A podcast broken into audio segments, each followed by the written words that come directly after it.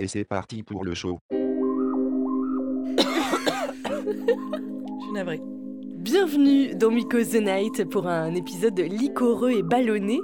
Un mercredi sur deux, on vous emmène dans les tréfonds de nos cerveaux avec Claire Fégre. Et avec Elodie Font et Jean-Jacques. Salut les jeunes. Et cette semaine, on aura un peu la nausée. Je crois que j'ai vomi. Cette semaine, on se prend pour Beyoncé dans le métro. I'm a single lady, I'm a single lady, I'm a single lady. C'est qui la Beyoncé française? On parle fort avec les mains, on va aux toilettes toutes les demi-heures. Laurie? On envoie des textos que l'on va regretter. On sait que demain, on aura honte. Parce qu'aujourd'hui, On boit de l'alcool, de l'eau, de la potion magique. Allez tous potion magique Il faut dire que boire, c'est un peu un sujet qui s'est imposé à nous, parce que la boisson est partout, mais alors partout dans notre culture. Un exemple au pif, euh, parmi les livres les plus importants du XXe siècle, t'as quand même Alcool d'Apollinaire, qu'on qualifie poliment de poésie d'ivresse, et que, perso, je qualifierais de c'est très joli, mais la vache, comment ça picole sévère Extrait. Je suis ivre d'avoir bu tout l'univers. Sur le quai d'où je voyais l'onde couler et dormir les bélandres, écoutez-moi, je suis le gosier de Paris. Et je boirai encore, s'il me plaît l'univers, écoutez mes chants d'universelle ivrognerie. Alors, chez nos littératos euh, sûrs, l'alcool tient une place prépondérante et d'ailleurs la légende raconte qu'Ernest Hemingway divisait chacune de ses journées en deux, moitié écriture, moitié se mettre une caisse. Qu'importe le flacon pourvu qu'on ait l'ivresse. c'est pas Hemingway, ça si? Non, mais ça rime. Dans la musique aussi, d'ailleurs, tu pourrais faire une compile à n'en plus finir. Je bois systématiquement. Je suis sous, sous, sous, sous ton balcon. Et je bois, et je bois, et j'imbibe ma carcasse Mais pour revenir à la littérature, tu te rappelles du Petit Prince? Découvrez un nouveau prince moelleux aux pépites de chocolat croquante. Non, le Petit Prince de Saint-Exupéry. Tu sais que ça me rappelle mon premier mec qui, chaque mois qui passait dans notre relation, me lisait un passage du Petit Prince. Mais Bon, en tout cas, le Petit Prince, sur une des planètes qu'il visite, il rencontre un buveur. Et le Petit Prince demande Pourquoi bois-tu? lui demanda le petit prince. Pour oublier, répondit le buveur. Pour oublier quoi? s'enquit le petit prince qui déjà le plaignait. Pour oublier que j'ai honte, avoua le buveur en baissant la tête. Honte de quoi? s'informa le petit prince qui désirait le secourir. Honte de boire. Mais sans déconner, c'est partout. Je te mets au défi de trouver un film français où il picole pas. Euh, après, c'est pas que français. hein. Tu regardes Mad Men, tu as juste mal au crâne le lendemain. C'est pas possible scientifiquement. Oui, c'est une métaphore, chouchou. Mais alors, nous, les humains, on est quand même assez grandiose parce qu'au cas où ça suffirait pas, si jamais on avait un micro-doute, quoi, on a inventé la chanson à boire, tu vois, pour se, se donner du courage.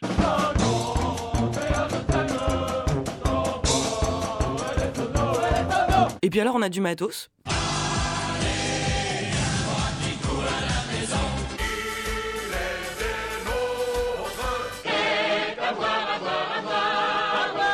Donc la chanson à boire, c'est pas spécialement français. hein. D'ailleurs, euh, petite dédicace à la Norvège. Et qu'est-ce qu'elle vient faire là, la Norvège, euh, au passage? Ah, alors, tu te rappelles les premiers Nokia?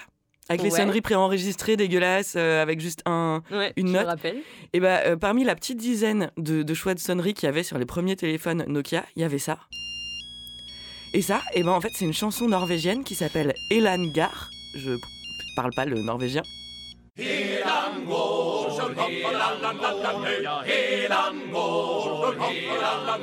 Ça signifie tout descend et en fait c'est une chanson à boire euh, qu'on chante généralement là-bas pour le premier verre, plutôt un verre de vodka euh, à un dîner. Donc joli résumé des années 2000, s'il te plaît. On invente la révolution du téléphone mobile, mais quand même on réussit à placer de l'agneau dedans, parce qu'il faut pas déconner. Et dans la série Le monde entier tourne autour de la picole, on a même inventé le jeu à boire. Euh, je suis parfois assez impressionné par l'humanité, incapable d'arrêter de s'entretuer, mais capable de trouver 8674 raisons de se la coller. Tiens, lance les dés. Je fais quoi là? Bah, tu tombes sur Caillou, tu bois pas. Hein je vais devoir t'inventer la chanson à pas boire. Eh ben, J'ai hâte. Et, et tu sais pourquoi on boit Pourquoi on est complètement obsessionnel de la chose? Alors attention, compile d'études pertinentes sur le sujet. Hmm. Il faudrait boire au moins un verre de vin rouge par jour pour arriver jusqu'à 120 ans. Évidemment, la preuve, Jeanne Calment. Jeanne Calment. Parce que dans le vin rouge, il y a des antioxydants qui contribuent à la prévention des maladies cardiovasculaires. Mais en même temps, ne pas en boire tous les jours pour ne pas habituer nos corps et euh, de ne pas justement avoir une maladie cardiovasculaire. Euh, ok. Mm. Donc il faut boire et pas boire en même Mm. temps. Les mecs, ils ont inventé le, le vin rouge de Schrödinger. Aussi, boire du café tous les jours augmenterait notre espérance de vie, puisque selon des gens très très sérieux qui font des études contre le cancer, quand même, Mm. si tu bois au moins 3 cafés par jour, tu as moins de risques de souffrir d'une maladie du système digestif. Ah bon? Bah, pas très... Pour bien commencer ma petite journée et me réveiller, moi j'ai pris un café, un arabica, noir et bien corsé. J'enfile ma parka, ça y est, je peux y aller. Parce que le café, ça fait maigrir, ça coupe la faim, mais en même temps, ça fait grossir. Et oui, c'est pour qu'il y ait la rétention de graisse. C'est pour les gens qui s'enfilent plus de 5 tasses par jour. Ok, scientifisme de haut niveau. Je me sens quand même un peu obligée de dire que le café, ça peut aussi être très mauvais pour la santé. hein. Donc, restez sur une sorte de modération. Buvez pas 1000 tasses par jour, parce que le jour où tu as un ulcère à l'estomac et que tu dois boire de la chicorée le matin, euh, tu pleures. Et tu tuerais pour un vrai café. Oui, bah d'ailleurs, en parlant du fait que tu aimes le café et pas la chicorée, si vous aimez le goût de cette boisson, d'autres gens très sérieux en Autriche expliquent que vous avez de plus fortes chances d'être un psychopathe, sadique, narcissique, machiavélique. Vous vivez plus longtemps, mais visiblement vous êtes dans une harmonie chelou avec vous-même. Donc la chicorée, c'est peut-être pas le diable, tu vois? Ouais, euh, admettons. Enfin, la- les, les études qui confondent corrélation et causalité, toujours un bonheur. Dans la série des trucs idiots, moi, je suis tombée sur un magazine féminin qui promettait de nous révéler la personnalité d'un mec selon ce qu'il commande au bar. Mhm. Sache que s'il commande un old fashion, c'est un leader, un meneur de groupe. S'il commande une vodka, attention, il a du mal à grandir. S'il commande une tequila, il est ambitieux. Et s'il commande un gin martini, on peut lui faire confiance. Voilà, j'arrête là. Je crois que j'ai euh, rien lu d'aussi con. Moi j'ai pire. Il y a des gens qui ont testé être bourrés par les pieds en restant plusieurs heures dans une bassine de vodka. Et c'est surprenant, hein, mais ça marche pas, en fait. Ça marche pas du tout. Étonnant. À part des cloques de peau qui n'aiment pas trop prendre un, un bain d'alcool. Étonnant. Et d'ailleurs, ça me fait penser à cette horrible histoire qui a vachement tourné de gens qui, euh, euh, soi-disant, se mettaient des tampons à la vodka dans l'anus Oh. pour être bourrés plus vite et sans sentir l'alcool. Alors, c'est une histoire qui a énormément tourné il y a quelques temps dans les médias et c'était en fait complètement un gros fake. Euh, D'abord, en vrai, juste bon courage pour rentrer un tampon déjà imbibé de quoi que ce soit dans une partie de ton corps. Parce que le principe, c'est quand même que ça s'élargit. Euh, alors, Oxbuster a mené sa petite euh, enquête et le médecin qu'ils ont interrogé disait qu'en plus, bah, ça ferait à peu près le même effet que de se mettre de l'alcool directement dans les yeux ou dans le nez. Essayez avec une goutte, enfin n'essayez pas, mais imaginez ce que ça ferait avec une goutte et vous allez vite vous rendre compte que c'est tellement douloureux que c'est juste impossible. J'ai retourné maintes fois la question, j'en suis à la conclusion qu'on est tous des cons. Clairement, Claire, je pense que arrivé à ce stade de, de l'émission, on peut lâcher cette bombe. Ça peut être mauvais pour la santé de croire aux études débiles. Oui, Comment ça dénonce? Et qu'à force d'y croire, de nouveaux phénomènes de mode apparaissent comme l'alcoolorexie. Est-ce que tu sais ce que c'est l'alcoolorexie? Ah pas du tout, explique-moi Jamy. C'est de s'empêcher de manger pour ensuite boire sans prendre trop de poids. Alors, ce qui, je vous fais pas un dessin, n'est pas la meilleure idée de la planète en termes de garder des vitamines et euh, se faire du bien au corps. Parce que, par exemple, un verre de vin rouge, c'est 80 calories. Donc, c'est autant qu'une banane ou qu'une grosse pomme. Une bière, c'est entre 30 et 60 calories. L'esprit, c'est donc je ne mange pas, comme ça, je peux me permettre de boire plus. Mois-ci, dans Savoir maigrir, le régime express pour perdre 3 kilos dès la première semaine. Attends, une banane? Ça a les mêmes Ah ouais, calories qu'un verre d'alcool? Ah moi, moi, j'avais fait des, des- des- J'étais allée voir une diététicienne il y a quelques années, carrément. Mais- Soit tu manges un fruit, soit tu, soit tu bois. Mais tu. tu, tu- si Bah tu- ça veut dire que c'est pas si calorique que ça alors l'alcool. bah, Parce qu'une banane, excuse-moi, c'est quand même bon pour la... bah, une banane, c'est quand même si, c'est c'est super calorique une banane. Ah, je suis dégoûtée. Reprends un verre clair. L'esprit, c'est donc je ne mange pas, comme ça, je peux me permettre de boire plus. Bah la vache, non seulement ça fait mal au cœur, mais en plus, euh, sans déconner, c'est la base, la règle de vie numéro un pour, euh, pour survivre aux années étudiantes, quoi. Ne pas boire le ventre vide. Tu sais, ce qui est, ce qui est drôle, c'est qu'en plus, enfin drôle, c'est que le même magazine qui va te valoriser les, les hommes qui boivent du gin martini euh, d'ambitieux bliblablou dont on parlait tout à l'heure, et te mettre des, des mannequins femmes taille 32. Deux poids, deux mesures pour euh, changer. Nique le patriarcat. Exactement, d'ailleurs, il y a quelques semaines, un groupe de chercheurs américains a estimé à 37,5% le nombre de jeunes femmes américaines qui sauteraient des repas pour picoler davantage. Ça me semble énorme, Mm. ce, ce chiffre. C'est terrible. Parce que tu as raison, ce sont surtout les femmes qui sont euh, concernées. Et d'ailleurs, on va interviewer Nora Boisouni qui a écrit un bouquin qui s'appelle euh, Féminisme. Bonjour. Nora. Bonjour. Nora, tu es donc journaliste, tu as écrit un livre qui s'appelle Féminisme, dans lequel tu te penches sur le lien entre ce qu'on ingère, ce qu'on mange, ce qu'on boit et la domination masculine. Et est-ce que tu peux nous donner un exemple de sexisme lié à, à- à l'alcool? Ou à la bouffe. Ah, L'alcool, la bouffe, mais il y a pléthore, malheureusement. Encore aujourd'hui, euh, on peut, on peut passer des heures avec des exemples, et je pense que beaucoup de femmes les ont vécus, beaucoup d'hommes aussi, quand ils étaient avec ces femmes-là. Par exemple, le, le fait qu'on ait genré certains vins. Le rosé est encore marketé euh, en France comme aux États-Unis, par exemple, comme un vin féminin. Il est censé être léger, et puis il est rose déjà, puis les femmes, elles sont nées avec euh, un goût particulier pour le rose, tout le monde le sait. Bah oui. Euh, c'est c'est fleuri, c'est des vins parfois sucrés. Alors on fait aussi du rosé pamplemousse. Parce que les filles, elles aiment l'alcool, mais pas trop. Elles aiment bien être pompettes. à, à part le rosé, est-ce qu'il y a des alcools de mecs que si on est une femme, on va être mal vu euh, si on le boit? Cette phrase n'est pas extrêmement française, mais, euh, mais j'imagine que tu as Bah, moi, compris. En fait, les alcools, euh, on va dire les alcools forts, le whisky, le rhum, la vodka, le gin, sont des alcools qui ont, même si le vin est quand même très valorisé, les alcools forts sont très très valorisés. Par exemple, quand vous dites à quelqu'un que vous n'avez pas le whisky, cette personne fait une tête en général comme si vous aviez dit que vous étiez pour le sida et la guerre, quoi. C'est vrai. Et du coup, euh, c'est vrai, il y a, il y a- il y a une, en fait, parce qu'il y a une expertise. En fait, on nous dit souvent, mais aux femmes comme aux hommes, hein, mais t'aimes pas le whisky parce que t'en as jamais goûté des très bons. C'est vrai, c'est exactement ce qu'on me dit à chaque fois que je dis que j'aime pas le whisky. C'est vrai C'est ça, il y a une expertise qui est liée à ça. Donc c'est vraiment, tu n'as pas euh, euh, le savoir, la connaissance nécessaire pour apprécier le whisky, sinon tu l'aimerais. Donc les alcools forts sont masculins parce que c'est des alcools que les hommes consommaient déjà entre eux. Dans... Enfin, moi, le whisky, j'ai toujours une image de, des salons là, anglais euh, interdits aux femmes, euh, etc., où les mecs boivent du whisky comme. Ouais, pour moi, c'est Mad Men, quoi. Bah, c'est complètement ça. Euh, et, donc, il y a cette image-là euh, d'alcool fort pour les hommes. De toute façon, les femmes, elles, elles, elles, elles savent pas boire. hein. Les femmes tiennent pas l'alcool. De toute façon, une femme avec un verre de rhum, elle est censée être complètement bourrée déjà. Donc, il y a ce truc-là qui est, euh, qui est complètement fou. Et moi, j'étais très honnête. J'ai vécu à Montréal pendant euh, quasiment un an. Et à Montréal, j'ai vu un nombre de nanas boire du whisky.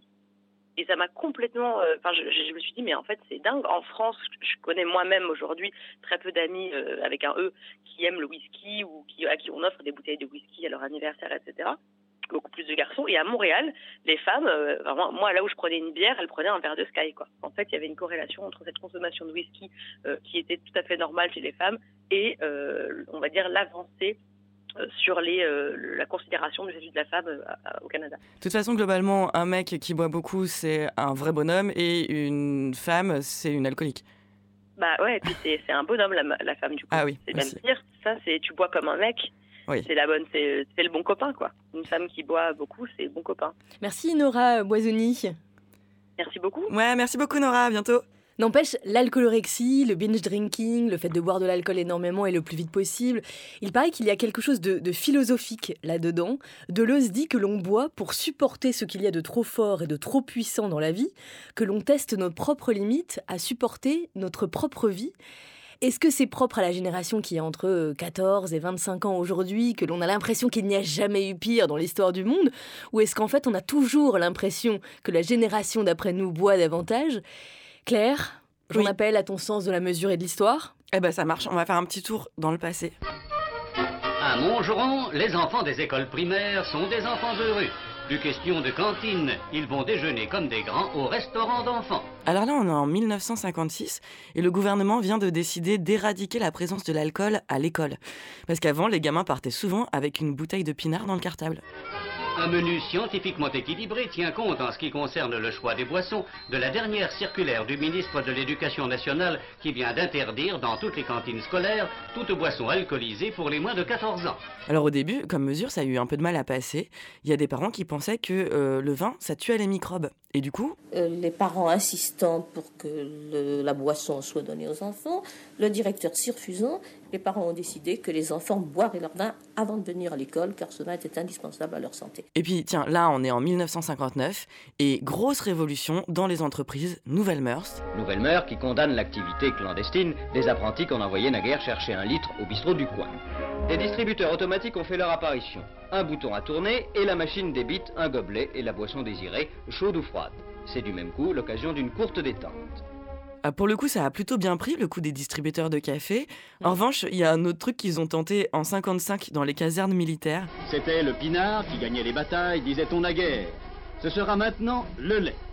Toujours est-il que désormais, le soldat touchera avec son quart de jus son huitième de lait.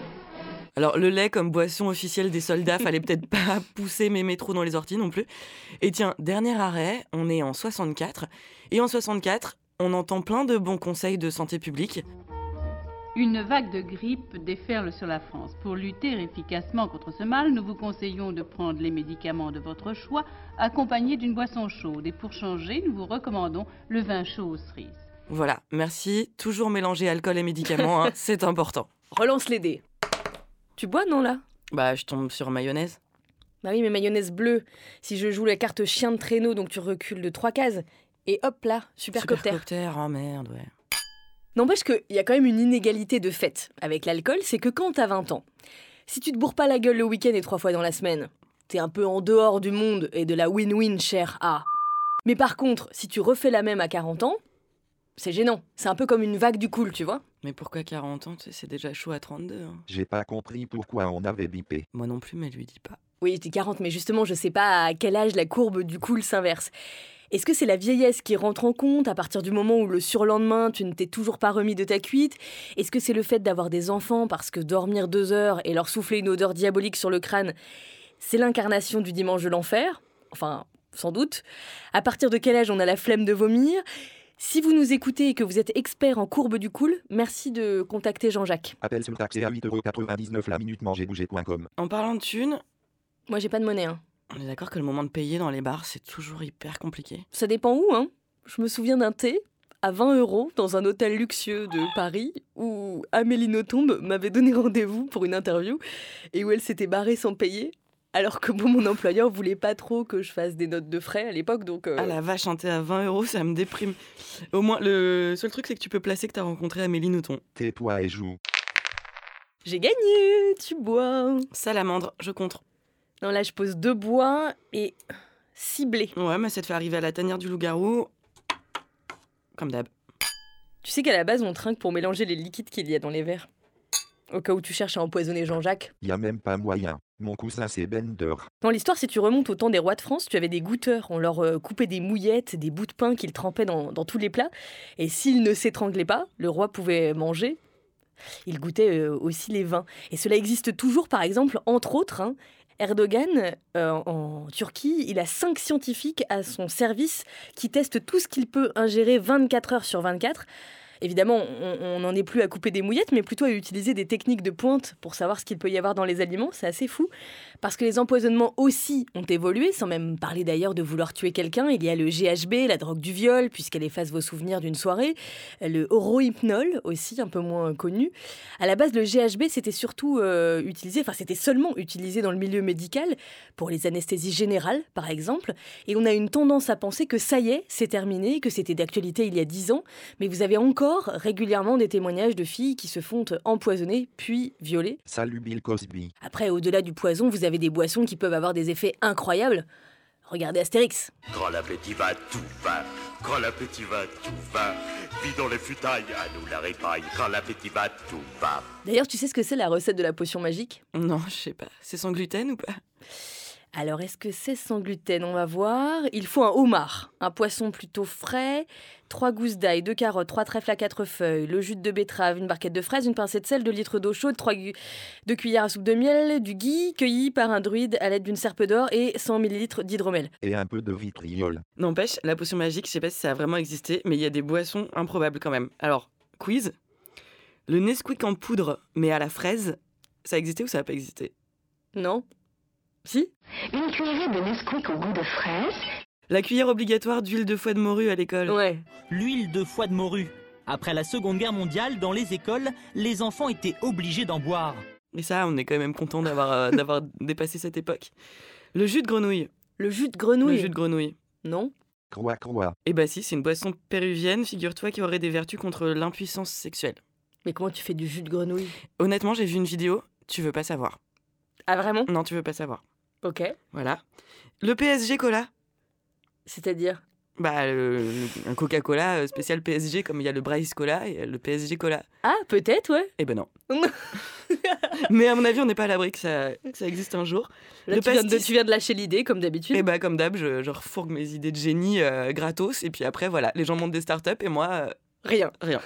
Le pastis euh, sans alcool? Oui.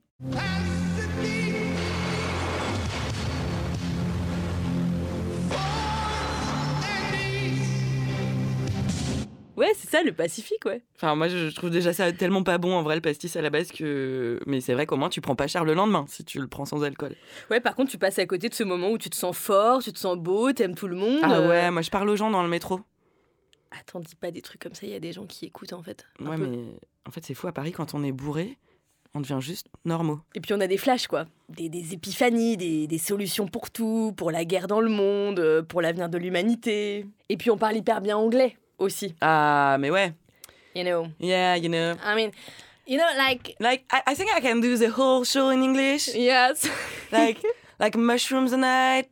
En vrai, faut que je vous dise un truc. Claire, quand elle est bourrée, c'est pas en anglais qu'elle parle. C'est c'est avec un accent belge. Et un jour, dans une soirée avec des copains super, il y avait Mathieu à la guitare, Anne au chant. Je l'ai enregistré, Claire. Oh mon dieu. C'était dans un podcast. Et je résiste pas du tout. Vous allez vite la reconnaître. Les archives de la honte. Veux faire la version belge de ce podcast Je bois donc je lis, alors c'est beau, alors je bois donc je lis, alors oui. Ah, c'est facile ça, je bois, je lis, alors évidemment. Sachez que je pense que c'est dans mon top 10 des fous rires de ma vie. Alors, moralité, non seulement l'alcool est à consommer avec modération, mais aussi ne buvez jamais avec des gens qui détiennent des micros. jamais. Sinon, ça te poursuit toute ta vie. Et, et sinon, rien à voir, mais est-ce que tu sais que le maréchal Pétain avait fait de la pub pour du cola? Mais non. Mais si. Alors, c'est pas Coca-Cola, c'est un truc qui s'appelle à l'époque Maria Nicola, l'ancêtre du Coca. Et d'ailleurs, même le pape Léon XII, à l'époque, a aussi servi d'égérie. Euh, faut dire que la boisson était conseillée même aux sportifs, alors qu'il y avait quand même 6 à 7 mg de cocaïne dans chaque bouteille, tranquillement. À cette époque, le maréchal Pétain, le vainqueur de Verdun, est un héros national, et c'est à ce titre qu'il a été sollicité par Angelo Mariani pour figurer dans ses albums publicitaires. Je me sens belle, elle me va bien. Je bois Vichy, Vichy Célestin, mon eau au quotidien. Ceci dit, ça devait faire un peu mal le lendemain quand même. Alors, sache que si d'ailleurs tu cherches des remèdes anti-gueule de bois et qu'en même temps t'as envie de faire un tour du monde, je peux te filer une petite compile d'astuces dégueu. Euh, en Mongolie, on mettrait deux yeux de mouton dans du jus de tomate pour éliminer la gueule de bois. En Hongrie, il paraît qu'on met des crottes de moineaux dans du brandy. Et en Italie, du pénis de taureau séché. Alors, je sais pas toi, mais le pire, c'est que je viens de me demander vraiment lequel était le moins pire. Et je préfère le pénis de taureau. Étonnant. Je vais tellement découper cette phrase. Je préfère le pénis de taureau et la ressortir hors contexte. Mais Ouais. tellement. Bah, il est peut-être temps qu'on passe à l'eau. Je préfère le pénis de taureau. Pénis de taureau. Pénis de taureau. Merci Claire. Je savais pas quoi faire les 3500 prochaines années. Bon, oui, de l'eau, donc. Mm, on, de l'eau. on- hein, on disait. Maman, faut qu'on parle.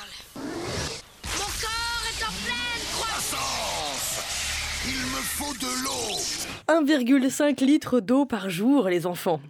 Même si on va déjà aux toilettes toutes les demi-heures en en buvant moitié moins. Même. Alors que les animaux, ils sont moins emmerdés que nous. On dit qu'un être humain ne peut pas vivre en ne buvant pas d'eau pendant plus de 3 jours. C'est la règle des 3. 30 jours sans manger, 3 jours sans boire, 3 minutes sans respirer. Alors que les cafards, par exemple, ils peuvent tenir un mois sans manger ni boire. Ils peuvent d'ailleurs tenir un mois sans tête. Oh la vache. Un crocodile, lui, il peut jeûner pendant 2 ans. 2 ans Nous, au bout de 3 jours, on est cuit. N'empêche, eh, enfin, vous allez dire, je parle tout le temps de religion. Tu parles tout le temps de religion et de pénis de taureau. Ouais, mais quand même, c'est marrant parce que autant euh, les musulmans boivent pas d'alcool, autant chez les catholiques, le vin, ça fait quand même limite partie du, du protocole obligatoire, quoi. On est quand même sur une base de vin à la messe, tranquillement. D'ailleurs, la plupart du temps, le prêtre ne boit pas une gorgée de vin rouge comme le sang du Christ, mais plutôt de vin blanc, parce que le vin rouge, ça tache les étoffes, figure-toi. c'est dur à récupérer et l'église est un peu en galère de thunes, donc euh, voilà, c'est du vin blanc. Cela dit, je trouve ça marrant que le pinard soit aussi prégnant. D'après la Bible, est-il mal de boire de l'alcool? Ça, pour info, c'est un extrait du site des témoins de Jéhovah qui est hyper bien fait. C'est assez flippant parce qu'on dirait un site en point gouv, mais en, en bien fait. Mais avec des grosses idées de merde. Enfin, je rappelle quand même qu'on ça fait 2000 ans qu'on a des fanzous d'un type qui a transformé de l'eau en vin. Donc, vu comme ça, je peux comprendre. C'est en une telle occasion que Jésus-Christ a accompli son premier miracle. Il a changé de l'eau en un excellent vin. Et du coup, moi, je veux bien savoir comment on fait pour transformer la flotte en pinard. Euh, c'est quoi la recette? Bah, on appelle Dieu, non? Ah. Visiblement, il est occupé ailleurs. On continue à jouer, non? Ouais. Alors, trinquons à l'eau cette fois. hein. On est toujours à l'eau, en bouteille en plastique. T'as quoi dans ta bouteille en plastique, là? Euh, Une eau chaude avec du citron. Pourquoi? Une eau chaude avec du citron, surtout pas du chaud dans les bouteilles en plastique. Surtout avec du citron, ça aide les molécules du plastique à se détacher, là. Et je pense que t'as moyennement envie d'ajouter à ton ulcère, à la chicorée, des molécules de plastique. Chochotte. Ce qui est marrant, c'est que depuis euh, pas très longtemps, c'est la mode des bouteilles euh, qui, que tu gardes, que tu re-remplis. Ils ont marketé un nouveau truc, euh, hyper hype et tout ça. Alors c'est bien fondamentalement, mais ça me fait beaucoup rire parce qu'ils ont réinventé la gourde, en fait. c'est ça. Voilà. La Mais gourde. je vais m'acheter une gourde. Alors, ça- pour te faire un peu l'historique, puisqu'on est dans, dans l'histoire et je sais que c'est ta L'histoire de la gourde, c'est c'est Ouais. ça. Je préfère le pénis de taureau. L'histoire de la gourde, je l'ai pas complètement, mais l'histoire de la, de la bouteille en plastique, en fait, ça a démarré en 1857, quand euh, la, la commercialisation de la vitelle a démarré. Et les bouteilles, elles étaient en, en grès à ce moment-là, puis en verre, et, et le plastique est seulement arrivé dans les années 60, là, 1960. Et j'ai découvert ça, c'est à cause d'Air France, qui a commandé une bouteille en plastique pour les usagers des avions, trouvant ça plus pratique. On est en 68, et les premières campagnes de tri sélectif en France, c'est 96. Donc il y a eu un petit gap avant que l'on se rende compte qu'il allait falloir recycler au mieux ces milliards de bouteilles. Oh, tiens, tiens. Et on est 20 ans plus tard, et le plastique, c'est une catastrophe écologique.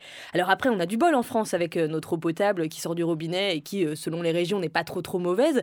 Mais quand vous voyagez, souvent vous êtes obligé de boire de l'eau en bouteille au risque de, se choper une hépatite ou une intox alimentaire horrible. Alors que chez nous, même l'eau des toilettes est, est potable. C'est le même réseau de distribution que l'eau du robinet, hein, euh, l'eau des toilettes, l'eau de la douche aussi, euh, c'est simple. Sur les 150 litres d'eau potable, d'eau potable, hein, consommée quotidiennement par chaque Français, donc par vous a priori, seul 1% est réellement bu. C'est très peu quand Ah, même. ouais. 1% des, des 150 litres. Parce que c'est la vaisselle, le linge, la bouffe, enfin la cuisine. Ouais, c'est la douche, euh, c'est Ah ouais. euh, toute l'eau que tu peux consommer. euh, euh, mais que tu ne bois pas. Du coup, il y a pas mal d'initiatives autour de récupérer l'eau de pluie, par exemple, pour les toilettes, mais on en est seulement au, au balbutiement. C'est euh, surtout une toute petite tranche de la population qui fait ça. Excuse-moi, mais j'ai une question qui me taraude depuis que tu as parlé d'animaux qui boivent pas. T'as Euh, parlé d'animaux qui boivent pas? Ouais, à peu près il y a 152 ans. Ouais. Mais les poissons, ils boivent? Ah Attends, j'appelle Google. Ça fait le même son que quand je chante sous la douche. Et la réponse est oui. Oui, les poissons boivent, figure-toi.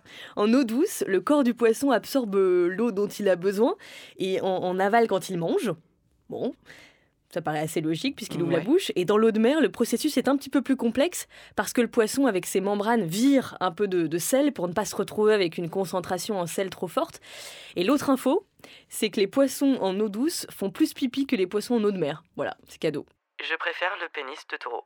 Cela dit, les poissons, c'est facile, ils n'ont pas de vie sociale, alors que nous, euh, particulièrement en France, toute notre vie sociale est organisée autour du liquide, s'il te plaît. Même pour un truc de boulot, tu vas aller boire un verre ou boire un café. Euh, Pour, euh, je sais pas, sceller une amitié, tu, tu trinques. Quand il t'arrive une super bonne nouvelle, tu dis quoi? Champagne Et je me demande, en fait, si on, on pourrait pas remplacer ces espèces de réflexes par d'autres trucs. Tu vois, par exemple, euh, au lieu de trinquer, on, on jouerait à ni oui ni non. À ni oui ni non. Ouais. Bah t'as perdu. Tu vois? C'est hyper fun les filles. J'ai hâte. N'empêche, au moins, les, les gens penseraient pas directement que t'es enceinte quand t'as le malheur d'avoir la trentaine et de commander un Perrier. Ou que t'es musulman. C'est ça, hein, c'est soit t'es enceinte, soit t'es musulman, en fait. Ouais, et ce qui est fou, c'est que souvent, en plus, un demi, euh, ça coûte moins cher qu'un soft dans un café. Donc, Mm. merci le message. Tu bois quoi d'ailleurs quand t'es enceinte ou que, ou que t'as pas envie de picoler tout simplement, ça peut arriver? Alors évidemment c'est plus pratique le matin cette question. Tu, tu peux boire un café mais pas trop, un thé mais pas trop non plus. un chocolat, ouais, mais c'est comme quand t'avais 12 ans. N'empêche, le café, le thé, le cacao, c'est que des trucs qu'on a grattés en colonisant la moitié du monde, ça. Ils prenaient quoi au petit-déj avant? Bonne question. Oui, bah merci, bah du coup je vais répondre. En fait, dans l'Antiquité, chez les Grecs et les Romains, c'était pinard, hein, pour accompagner le pain. Euh, paf, direct. Chez les Gaulois, c'était bouillie d'orge et de miel. Ouais, on dirait un truc euh, de hipster euh, du 11e arrondissement. Au Moyen-Âge, on était plutôt sur euh, du potage, de la soupe, mais de la soupe au vin, hein, Ah. pour rendre quand même les mecs plus courageux. On va pas se mentir, il y a une époque, ils croyaient que le Côte du Rhône, ça comptait dans les 5 fruits et légumes par jour. Tiens, et tu sais, cette soupe ou ce potage qu'on mangeait en partageant des grands morceaux de pain, et ben c'est ce qui a donné le mot copain. Copain. Ça veut dire partager le même pain. Ouais, ou comme colocation. Tu partages la même location. Par contre, euh, si copain, c'est partager le même pain, copine. Moi je sais. Bref. à partir de la Renaissance, ça commence à ressembler à des petits déj modernes avec le lait et le café crème qui débarquent. Et alors, figure-toi, parce que là on parle de l'Occident, mais à la même époque dans le monde musulman, le café fait vachement débat. Il s'agit de déterminer si le café est un truc enivrant, intoxicant ou pas, s'il doit être interdit, au même, au même titre que l'alcool, les devenus. Euh, donc, euh, à ce moment-là, le gouverneur de la Mecque convoque des experts de l'époque et pour décider si oui ou non le café doit être euh, interdit. Et là, il y a un type, un gros opposant du café, qui leur dit Ah ouais, ouais, le café, il faut l'interdire, c'est aussi enivrant que le vin. Sauf que là, que disent les mecs en face? Ils disent Bah mec, si tu nous dis que c'est aussi enivrant que le vin, pour le savoir, c'est bien que t'as dû boire du vin. Et du coup, le mec se fait bastonner et. Et bâché. Long story short, le café a failli avoir le, le même destin que l'alcool, du coup. Parce que régulièrement, au XVIe siècle, il y a eu débat, accusation du café comme, euh, comme boisson diabolique euh, qui aurait déplu aux prophètes. Alors, le goût pour le café a fini par l'emporter, mais seulement après des années de fight entre pro et anti-café. Ouais, moi je vois l'heure qui tourne par contre dans cette émission. Ouais. On va la terminer là. Mhm. Et tu m'auras toujours pas fait une chanson à pas boire en fait. Et bah, euh, une chanson à boire avec modération alors, peut-être. Fais péter meuf. Ne bois pas trop, ne bois pas trop, même quand faut payer tes impôts. Ne finis pas le Saint-Estèphe quand il leur supprime l'ISF. Ne vomis pas dans la poubelle quand ils te réduisent les APL. Ne t'enfile pas tout le pinard quand ton RER est en retard. Ne reprends pas un Kirkassis bloqué sur la 90. Ça existe pas la 90, Claire. Oh, je sais pas, moi j'ai pas le permis. C'est la 86. Ah bah la 86 alors. Ne recommande pas un demi pour oublier tous ces abrutis. Et ne retourne pas au bar, même pour oublier ce connard. C'était vraiment merveilleux. J'ai les oreilles qui saignent. Sur ce, n'oubliez pas que l'alcool est à consommer avec modération, mais la, La radio, radio, non. Non. Donc on revient dans 15 jours Pour Miko the Night 7. sur arteradio.com avec Jean-Jacques. Salut les alcoolos. Salut Elodie. Salut Claire. Fais Je préfère le pénis de taureau.